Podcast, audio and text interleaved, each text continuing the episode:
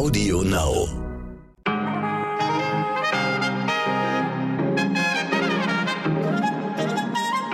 Guten Morgen, liebe ZuhörerInnen. Keine Panik, Sie haben sich nicht im Tag geirrt oder verschlafen. Nein, nein, es ist Sonnabend, der 25. September und wir haben heute ein kleines Überraschungsbonbon für Sie, ein Wahlspecial.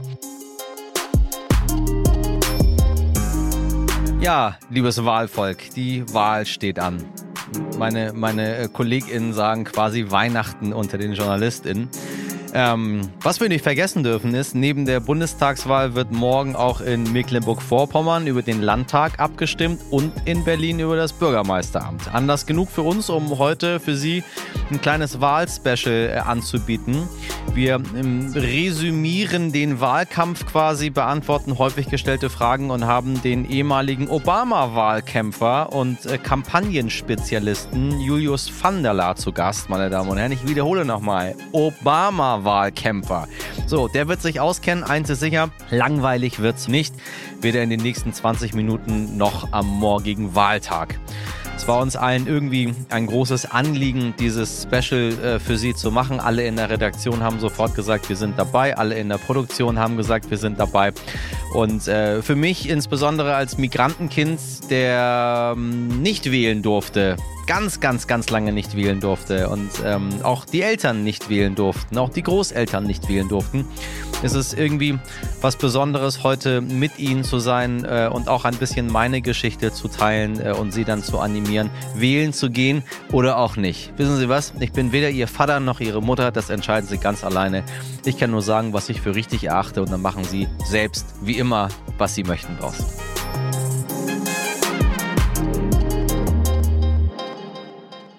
Meine Damen und Herren, ich habe gelernt, es ist quasi äh, für einige Menschen auch eine Tradition, eine richtige Tradition, am Wahltag ins Wahllokal zu gehen.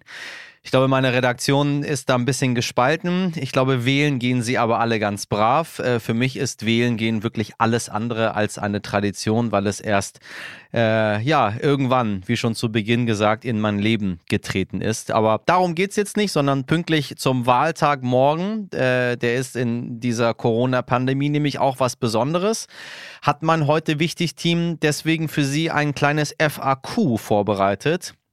Fragen, die häufig gestellt werden. Dimitri Blinski und Mirjam Bittner machen mal hier für Sie äh, die Service-Onkel und Tanten und legen jetzt mal los und erklären Ihnen mal, was Sie alles schon immer wissen wollten, aber nie gefragt haben oder immer fragen wollten, aber nie wissen wollten. Keine Ahnung. Hören Sie mal zu. Vor der Wahl. Falls Sie sich fragen, warum am Wahlzettel rechts oben die Ecke fehlt, nein, das ist kein Täuschungsversuch. Das ist die Markierung, damit Blinde oder Menschen mit Sehbehinderung ihre Schablone anlegen können, damit auch die wählen können. Sollten Sie kurzfristig krank sein oder zum Beispiel positiv auf Corona getestet worden sein, bitte bleiben Sie zu Hause.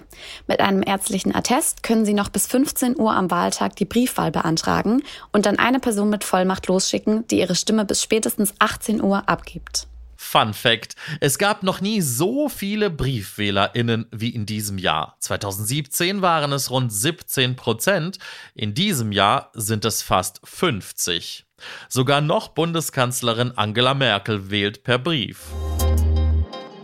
Und während der Wahl? Bei der Bundestagswahl haben Sie eine Erst- und eine Zweitstimme. Mit der Erststimme wählen Sie den oder die Direktkandidatin aus dem heimischen Wahlkreis, also lokal. Mit der Zweitstimme wählen Sie eine Partei und bestimmen damit, wie viele Sitze diese Partei im Bundestag erhalten wird. Achten Sie darauf, dass Sie im richtigen Wahllokal wählen gehen. Das steht übrigens vorne auf Ihrem Wahlschein drauf. Bringen Sie außerdem Ihren Ausweis und unbedingt den besagten Wahlschein mit und tragen Sie vor allem eine Maske. Die WahlhelferInnen arbeiten nämlich alle ehrenamtlich. Machen Sie es denen bitte nicht unnötig schwer. Nach der Wahl. Ab 18 Uhr wird ausgezählt und ab 18 Uhr gibt es bereits erste Hochrechnungen. Das sind aber nur Prognosen, die auf stichprobenartigen Umfragen nach der Wahl basieren, nicht auf Auszählungen. Deshalb kann sich in den Stunden danach auch noch was am Ergebnis tun. Außerdem hat unser Kollege und Politikexperte Holger Schmidt-Denker noch einen interessanten Fun-Fact zu Pinneberg bei Hamburg. Wer wissen will, wie der nächste Kanzler oder die nächste Kanzlerin heißt, sollte am Wahlabend nach Pinneberg schauen. Genauer gesagt in den Wahlkreis 7. Denn in diesem Wahlkreis gewinnt seit 1953 immer derjenige Direktkandidat, dessen Partei später auch den Kanzler stellt. Das Hamburger Abendblatt scherzte dieser Tage dann auch schon über den Wahlkreis 7 als Pinneberg 007 mit der Lizenz zum Orakeln.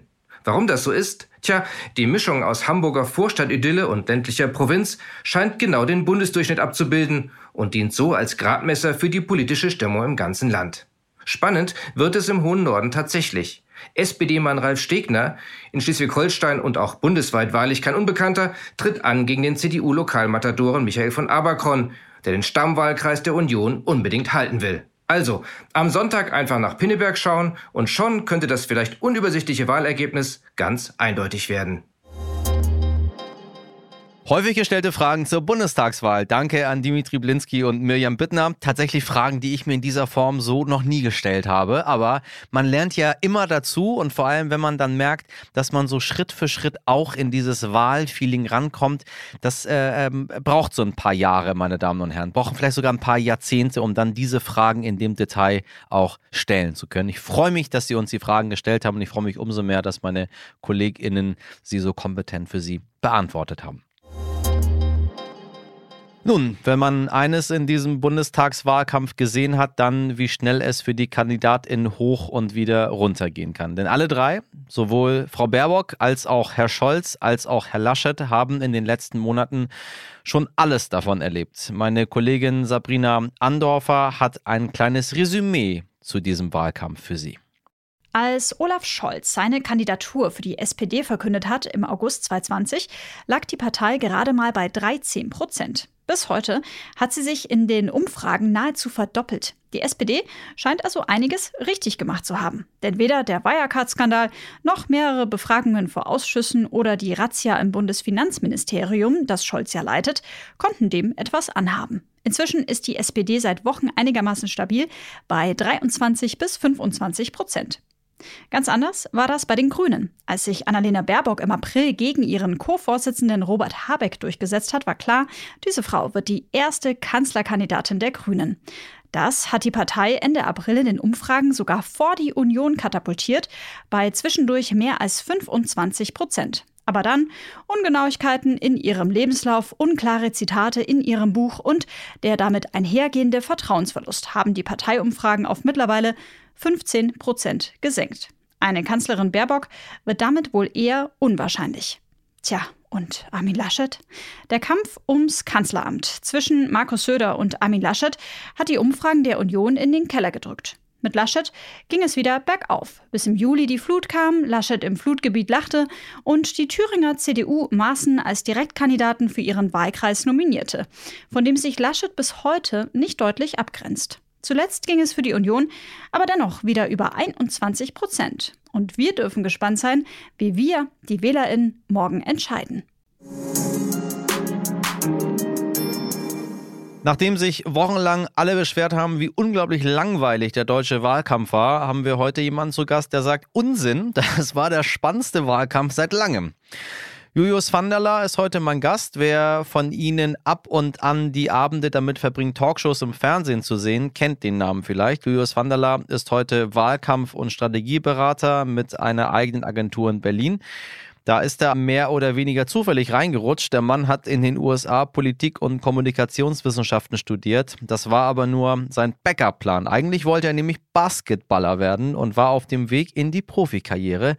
Leider haben mehrere Kreuzbandrisse ihm da einen Strich durch die Rechnung gemacht. Wobei, ich weiß gar nicht, ob er heute selber leider sagt und die Menschen, die er in Wahlkämpfen betreut haben, auch. Denn stattdessen wurde er 2007 auf einen Senator aus Illinois aufmerksam, der an allen Ecken von Hope und Change gepredigt hat. Sie können es sich denken, es geht um Barack Obama. Als der dann Präsidentschaftskandidat für die Demokratische Partei wurde, engagierte sich Julius van der Vanderla in seinem Wahlkampfteam. Monatelang klebte er erst nur Plakate und war später dann dafür verantwortlich, junge Menschen für Barack Obama an die Wahlurne zu locken. Mit Erfolg, wie wir heute wissen. Und heute ist er bei heute wichtig um mit uns einen Tag vor der Bundestagswahl ein Fazit zu diesem Wahlkampf zu ziehen. Herr Vanderla, guten Morgen, grüße Sie. Guten Morgen. Sagen Sie, was hätte ich, was hätten wir, ich als Journalist äh, in den Medien besser machen können in diesem Wahlkampf? Fangen wir mal ein bisschen selbstkritisch an. Ich habe das Gefühl, wir haben uns alle in diesem unglaublichen Klein-Klein verloren und sind auf, auf Minisachen aufgesprungen, aber haben irgendwie das Große und Ganze aus dem Augen verloren. Oder ist es nicht so? Wir haben alles richtig gemacht. Ich meine, jeder Wahlkampf ist ja immer eine Richtungsentscheidung. Immer eine Frage, was ist der Kern vom Kern. Worum geht's wirklich hier? Ne? Und ich glaube, die grundsätzliche Frage, die sich Leute gerade stellen, ist, wollen wir im Endeffekt eine Fortführung natürlich auch der Kanzlerschaft und den letzten 16 Jahren von Angela Merkel?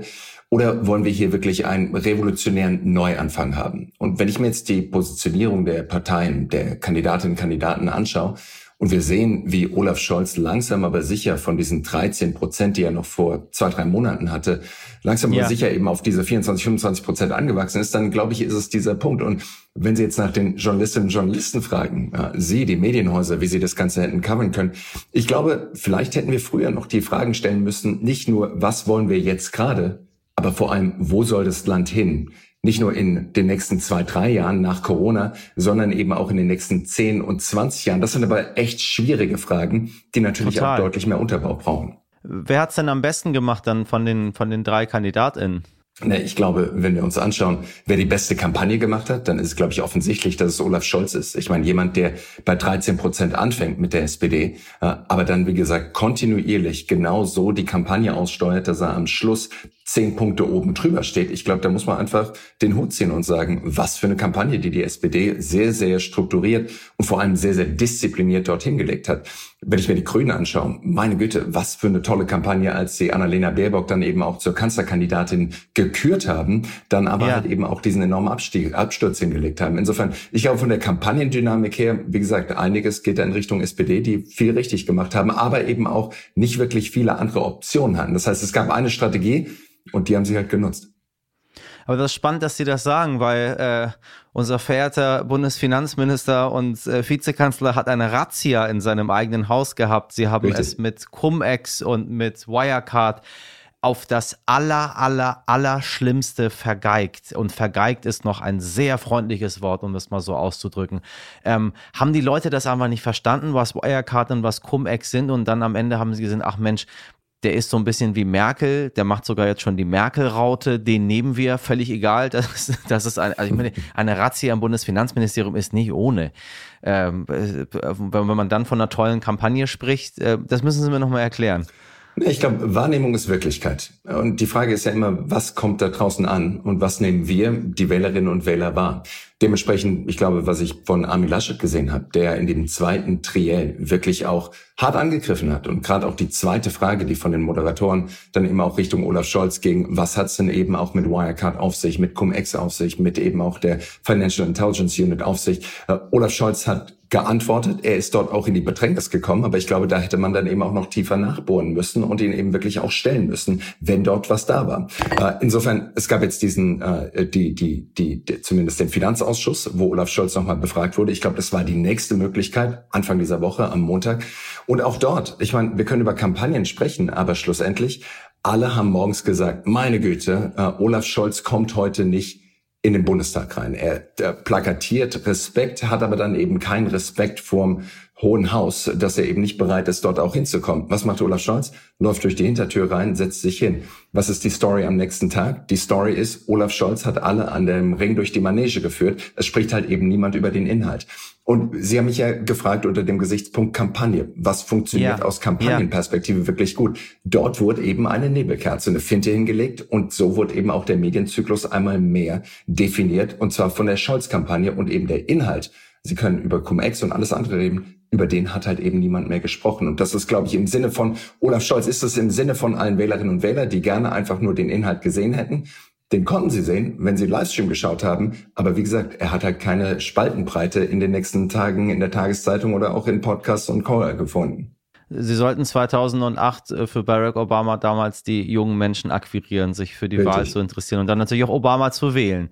Ähm, wenn man in Deutschland junge Menschen fragt, wie das mit der Politik aussieht, äh, fühlen sich überwiegend die meisten nicht abgeholt äh, von, von, auch von den PolitikerInnen, die wir jetzt aktuell haben. Ich habe das Gefühl, dass der Wahlkampf für junge Leute nicht so richtig funktioniert. Äh, 2008 äh, hat schon, hat schon äh, Obama über, über das Internet, über, über Blogs, über Social Media, 2008 wäre, das ist, das ist 14, 13 Jahre her jetzt. Äh, und unsere tun sich noch sehr, sehr schwer mit ein bisschen Instagram und ein bisschen Twitter.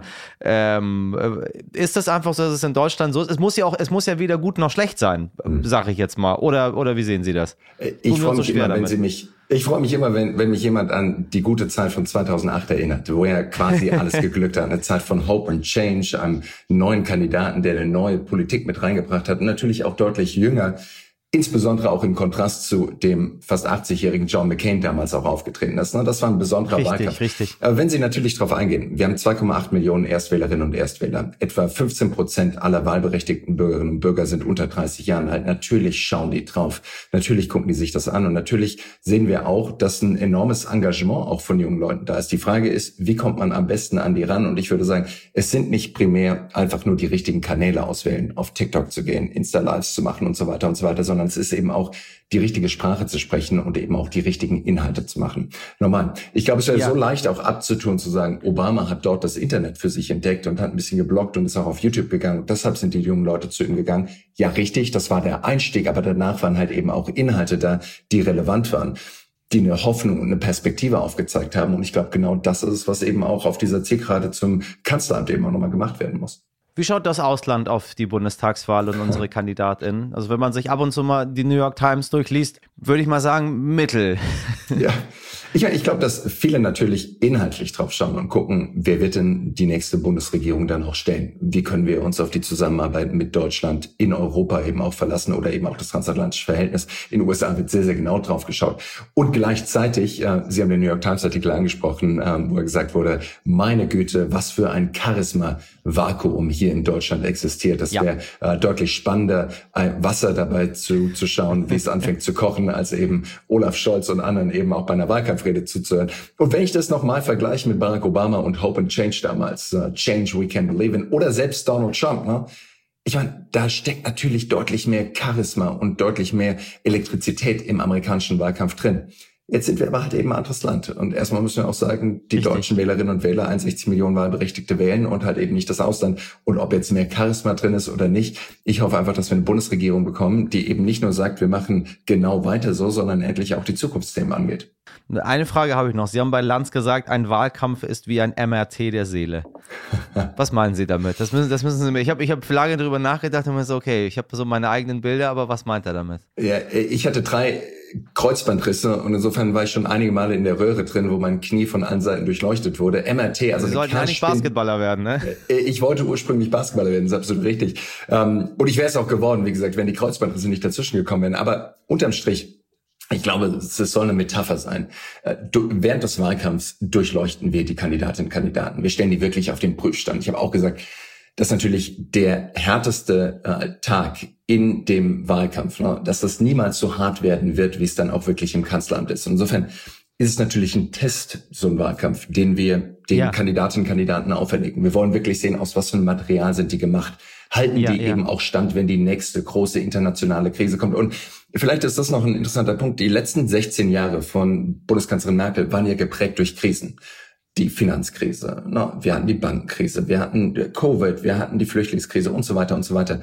Insofern, wir wollen ja schauen, was für ein Wertekontext, was für ein Wertesystem haben diese Kandidaten. Wenn es hart auf hart kommt und wenn dann eben nachts um drei der Anruf kommt, sind die wirklich in der Lage, dann eben auch auf der Weltbühne zu verhandeln richtig, und eben auch die richtige Entscheidung zu treffen. Das heißt, wir, glaube ich, gehen natürlich auch nach dem Wahlprogramm, aber schlussendlich wollen wir einfach jemanden haben, der dann standhaft ist oder die dann eben auch standhaft ist und dann eben auch in unserem Interesse handelt.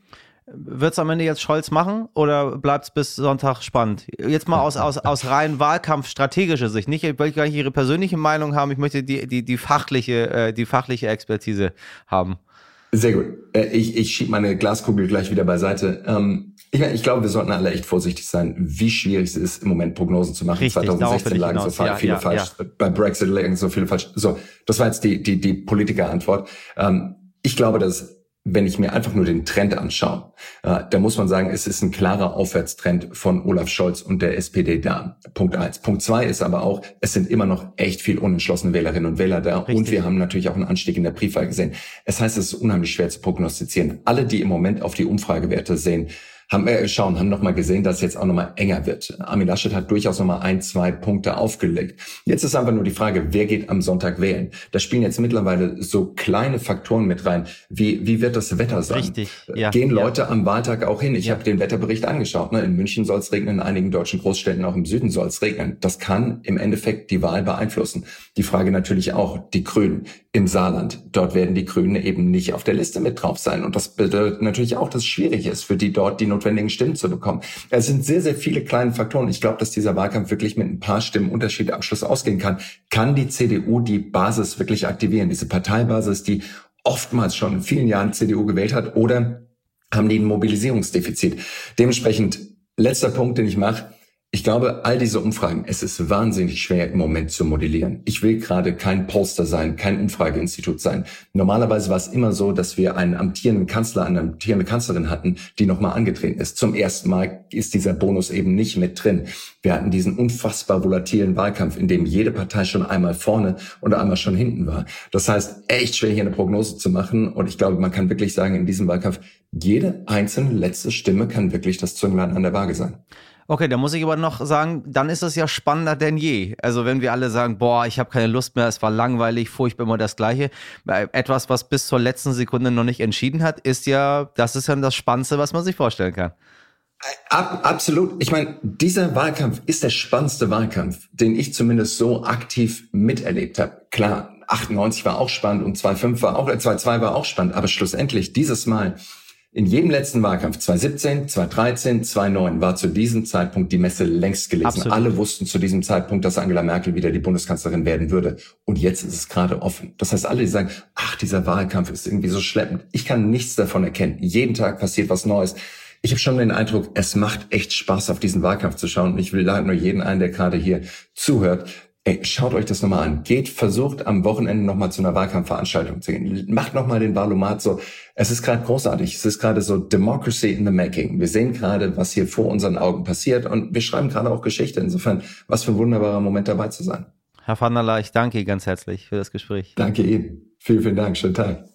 Na, das ist doch ein schönes Schlusswort von Julius Vanderla und ich wünsche Ihnen morgen einen schönen Spaziergang auf dem Weg zum Lokal Ihrer Wahl, meine Damen und Herren. Wenn Sie nicht so schlau waren, vorher Briefwahl zu machen, ohne nass zu werden oder ich weiß es nicht, vielleicht ist es in Ihrer Familie auch Tradition, gemeinsam zur Wahl zu gehen.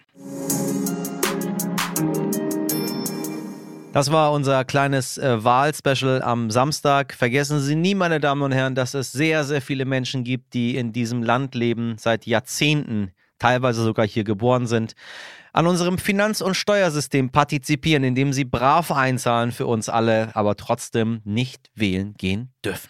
Das finde ich nicht richtig.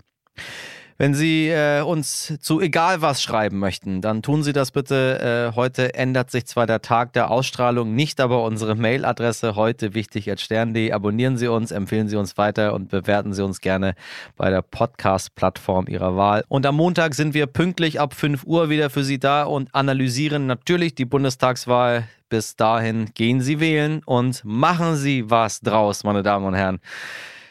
Bis Montag, Ihr Michel Abdullahi.